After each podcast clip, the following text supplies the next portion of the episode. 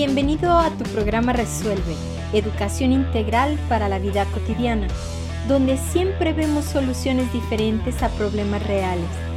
Te invito a que te quedes la próxima hora con nosotros.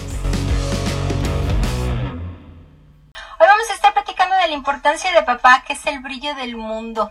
A estar hablando de eso precisamente. Bueno, yo soy Luisa Isabel Vélez, sembradora de paz, aquí en el micrófono compartiendo contigo el día de hoy, un día alegre, maravilloso, estupendo. Pues yo espero, espero que, que empieces a reflexionar un poco con los temas que tenemos para ti el día de hoy, que te des cuenta de que necesitamos todos juntos trabajar, tu, tu, tu aportación, tu conciencia es un granito de arena que se suma y no es un granito de arena que tú digas, ay, de que sigue un granito de arena, pues se hace un y luego se hace un montón y es toda la arena de un mar.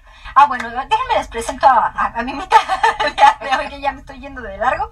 Está ya con nosotros, tú ya la conoces, este, ella es famosa en, en redes, en radio, ahora en televisión. Ah, Dios mío, de mi vida, qué barbaridad, tengo toda una estrella sentada aquí a mi lado. Ella es Verónica Silva. Vero, ¿cómo estás? Muy bien, gracias Isabel, muchas gracias. Pues ha escrito libros, su programa de radio, este, perdón, su programa de televisión, televisión. tus talleres. Entonces, pues, ¿qué puedo decir de ti? Una coach experta en temas fuertes, en, en constelaciones familiares, lo estás trabajando cada mes. Entonces, Vero, este, empezamos con la importancia de papá, ¿no? Sí, Con así el brillo es. en el mundo. El brillo en el mundo. Fíjate que es tan... Estamos tan lastimados por tantas generaciones, por culturas, por tantas situaciones que hemos dejado la importancia de papá a un lado. Como que mamá es la que rifa, mamá es la que hace, sí, sí lo hace, es real. Eh, pero sin ese hombre, sin ese papá, la vida no llega. Haz de cuenta que la mujer recibe la vida, así, literal. Viene, viene papá y da la vida, recibe la vida, la mamá la cuida, la gesta. Pero él, él es el medio para la vida, él es el que da la vida.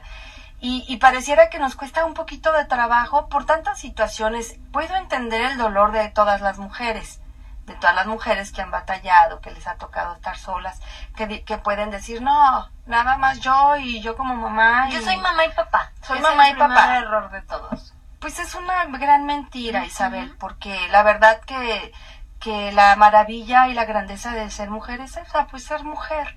Podemos a lo mejor trabajar y tener que mantener a nuestros hijos, pero no podemos darle la energía de un padre. Somos mamás.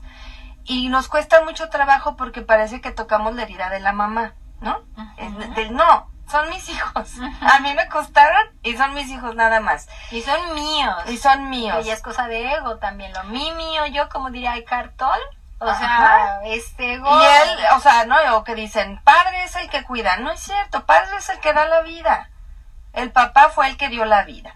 Y es tan importante y tan necesario que puedes a lo mejor tener un- una mm, eh, concepción in vitro y de todas maneras tuvo que ser de un espermatozoide, de un hombre. ¿De dónde lo sacas? Pues de un hombre.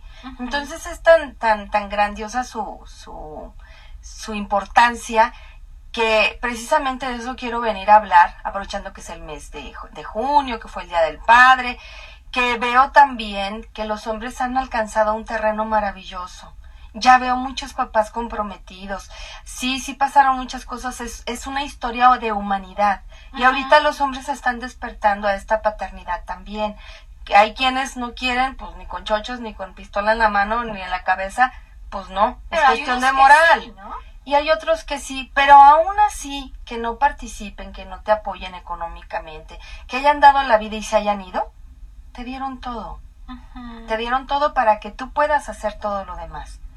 O sea, lo más grande que te dieron es la vida. Ya es la vida. Entonces, esa es la, la, la, la maravillosa historia del padre y lo más importante es que si no estamos alineados en tomar esta fuerza de papá, no tenemos brillo en el mundo. Ajá. La mamá da la parte del amor, la abundancia, la salud, pero que te vaya bien, el éxito, el brillo en el mundo, quien empuja es papá. Por eso tengo que hacerme cargo de mis heridas como hija o como esposa para poderle permitir al hijo que tome la energía del papá.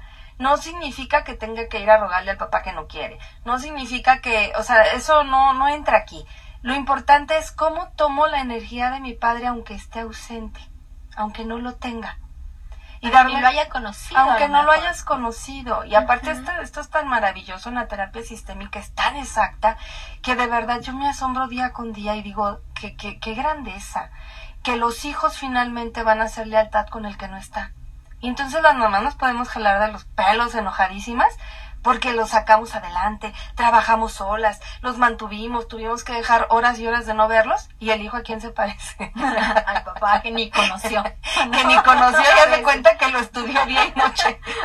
Estás comiendo al lado del hijo y dices, no, ¿qué es esto? ¿Por qué? ¿Por qué es esa lealtad invisible o, o sí, es invisible. Hacia, hacia el que se va. Porque la necesidad del alma del hijo es integrar al padre porque está hecho de ambos. O sea que si, si mamá le da su lugar, ya no hace Ya no necesita hacerlo. Puede adoptar su propia personalidad. Ah, no, por supuesto. Pero como lo estoy excluyendo, y a mí me duele que excluyas a mi padre porque es mi, es mi mitad. Es mi mitad. Y entonces cuando lo excluyes a él, pues me excluyes a mí. Y entonces tengo que hacerlo presente y entonces me voy a aparecer. Y muchas veces dicen, es que todo, pero que no se parezca al padre porque toma, porque se droga, porque es un golpeador, porque es un guara, guara, guara, guara. Pues tú qué crees que va a pasar en tu vida? Si eres mujercita, pues vas a elegir un hombre exactamente igual, con las mismas características, porque a través de la pareja estás integrando a tu padre. Y si eres hombre, pues vas que vuelas para allá. Entonces, bien lo dijiste, Isabel, exactamente es eso. Es una lealtad a nivel del alma y entonces, si, si mamá amorosamente me hago cargo de mi herida, porque si entiendo la herida, de verdad la viví, sí entiendo la herida. Y si me hago cargo de ella y le permito a mi hijo, fíjate bien, la, la responsabilidad de la mamá es tan grande que solamente de nosotros depende que los hijos puedan tomar a papá. Ah. vivan contigo o no vivan contigo. O sea, mamá tiene que hacer únicamente el trabajo se trata de mamá. Esa es la fuerza de mamá. Imagínate nada más, o sea, yo me pongo a pensar, digo, es una responsabilidad tan grande. Porque si tú no tienes tus asuntos resueltos, no les das permiso a tus hijos de ir a su padre. De integrarlo. Y viviendo en la misma casa. Ya no estoy hablando de separaciones o madres solteras. Fíjate que eso que estás diciendo es muy fuerte, porque entonces está hablando también de si yo no tengo la capacidad de resolver, debo de tener de menos la capacidad del sentido común. Porque ni siquiera la de perdonar. Por tus hijos, O sea, por tus, hijos. Vamos a seguir platicando de esto al regreso. Vamos a un corte y regresamos.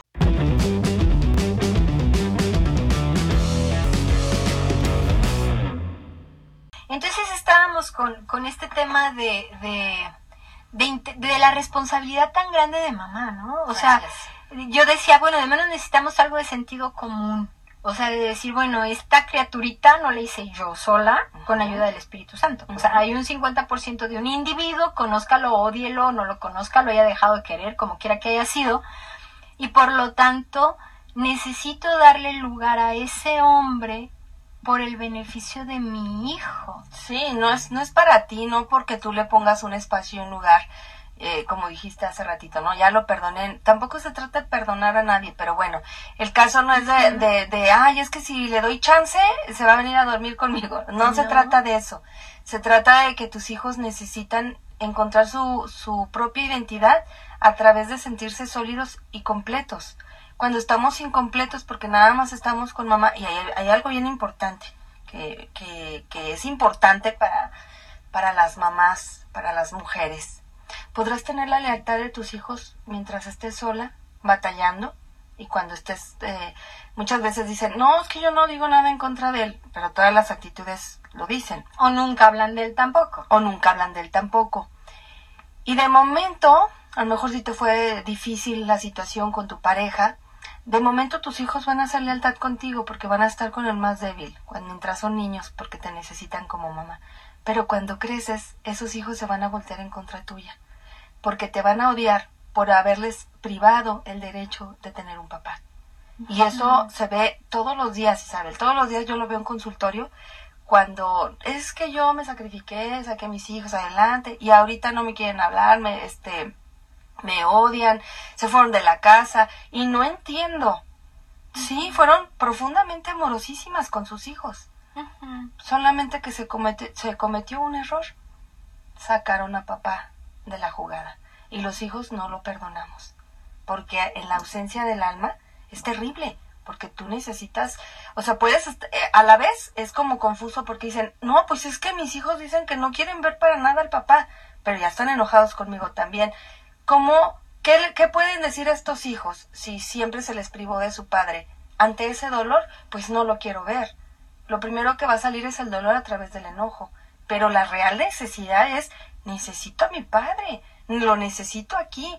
Y aquí hay algo súper importantísimo también.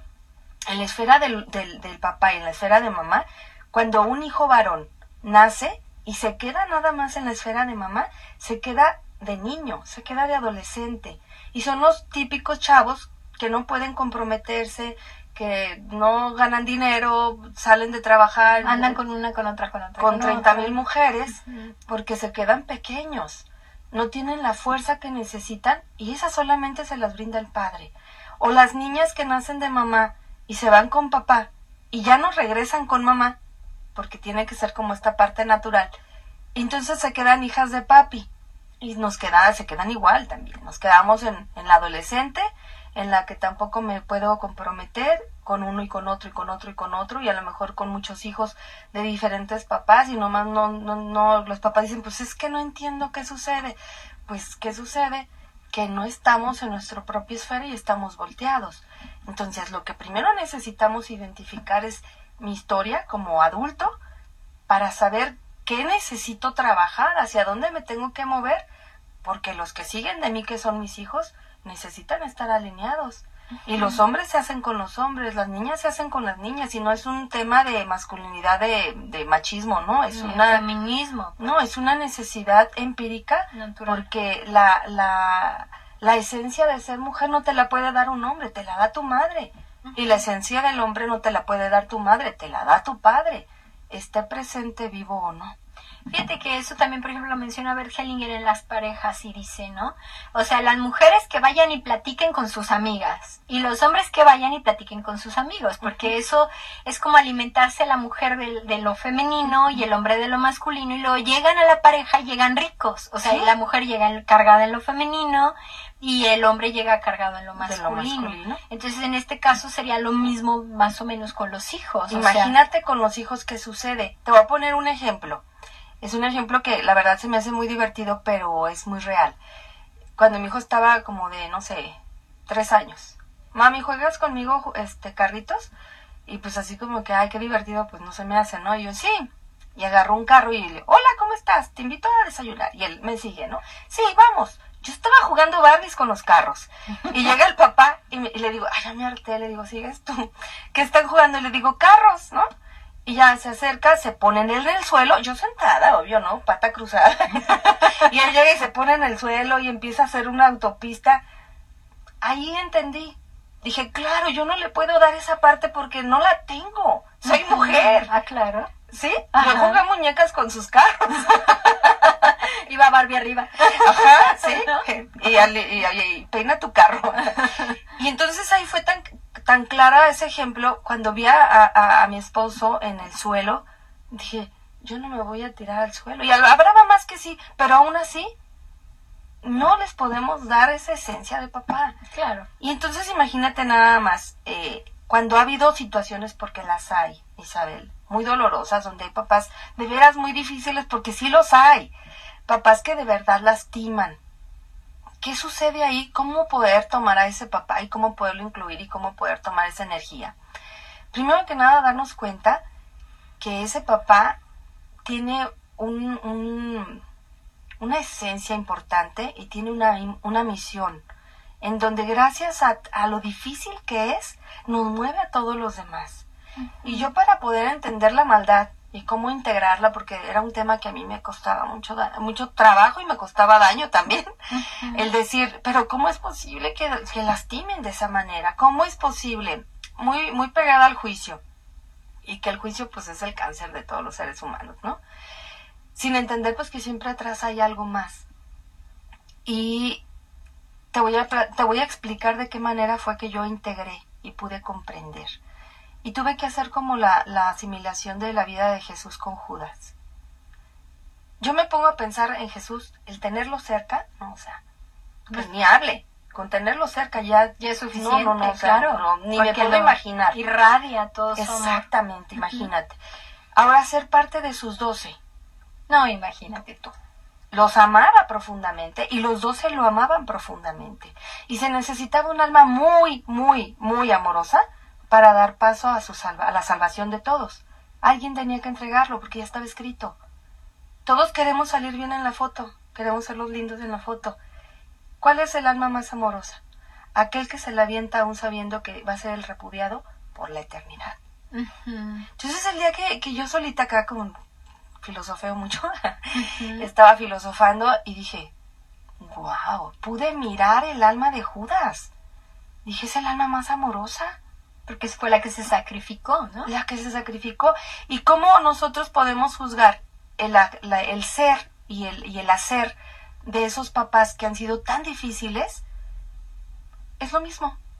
Pero eh, es que yo creo que entonces lo, importante de esto que estás diciendo es que nos falta la comprensión.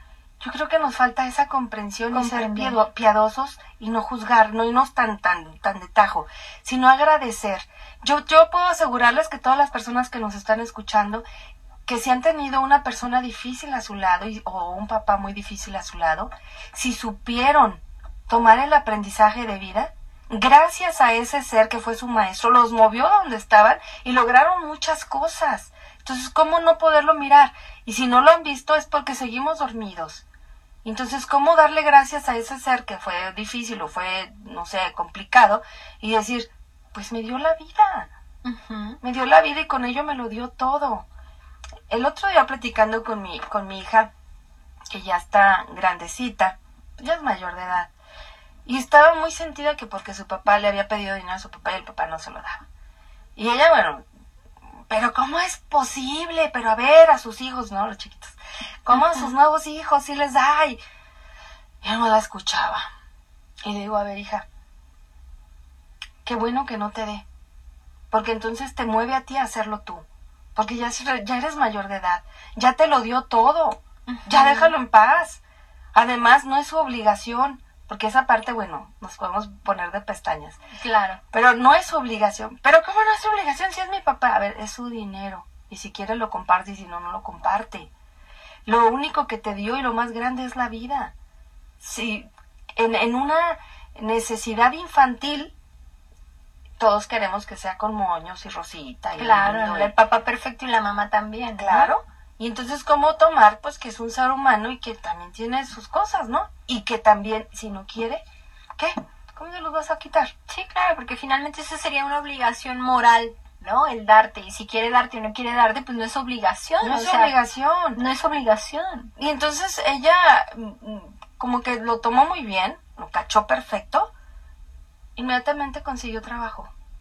En esto que platicábamos, Isabel. Del brillo en el mundo. El brillo en el mundo y nuestras creencias. Si yo creo y espero y pienso que la obligación de papá o de mamá debió de haber sido de tal forma, no te mueves, porque estás emberrinchado, porque estás sentado como niño esperando a que te lo resuelva alguien. Que alguien cumpla con una obligación que tú le impusiste, porque finalmente no es una obligación no, real. ¿Quién dijo que cómo debería de ser, no? Y si tomas la energía de papá, tomas la energía de mamá con esa grandeza, de decir, tomo la vida al precio que a ellos les costó, como sea. Yo la tomo y me voy para la vida como con ya con todo ello.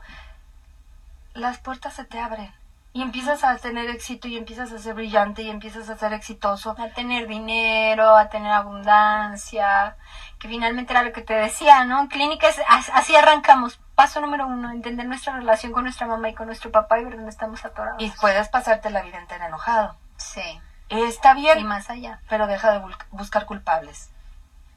Pues es que realmente yo vuelvo a lo mismo. Cuando tú comprendes ya ni te enojas, ni hay necesidad de perdonar. ¿Qué perdonas? ¿Qué perdonas? Ya comprendiste lo que pasó. Así es. Y ya comprendiste lo que no alcanzabas a ver.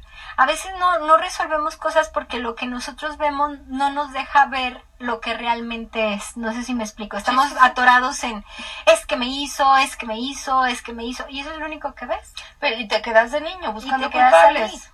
Pero si trabajas un poquito y das el brinco y ves que hay atrás de eso, las cosas se resuelven y se resuelven muy bonitas. Vamos a seguir platicando al regreso del corte.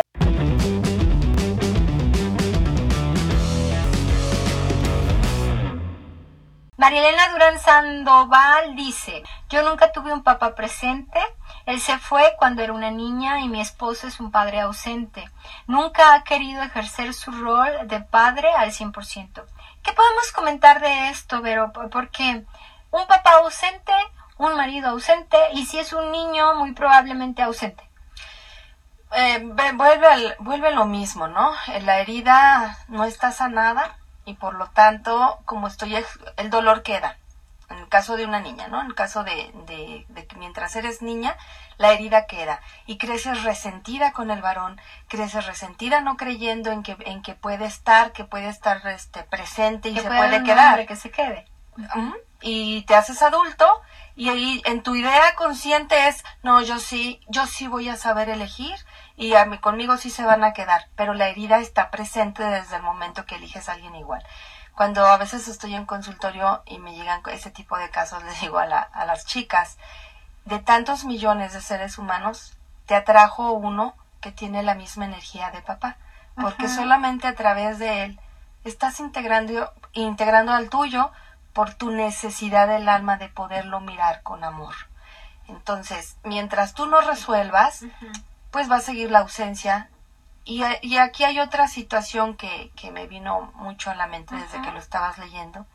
¿Qué tanto yo le permito al varón de hacerse cargo de mi hijo? Porque si yo tengo una herida, voy a intentar por todos los medios decirle a mi hijo que no se preocupe porque me tiene a mí y yo le voy a dar todo. Entonces, ¿qué tanto le permito a la pareja que le entre?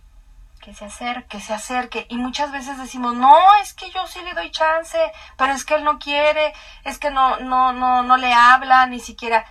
Sí, y lo va a estar representando perfectamente.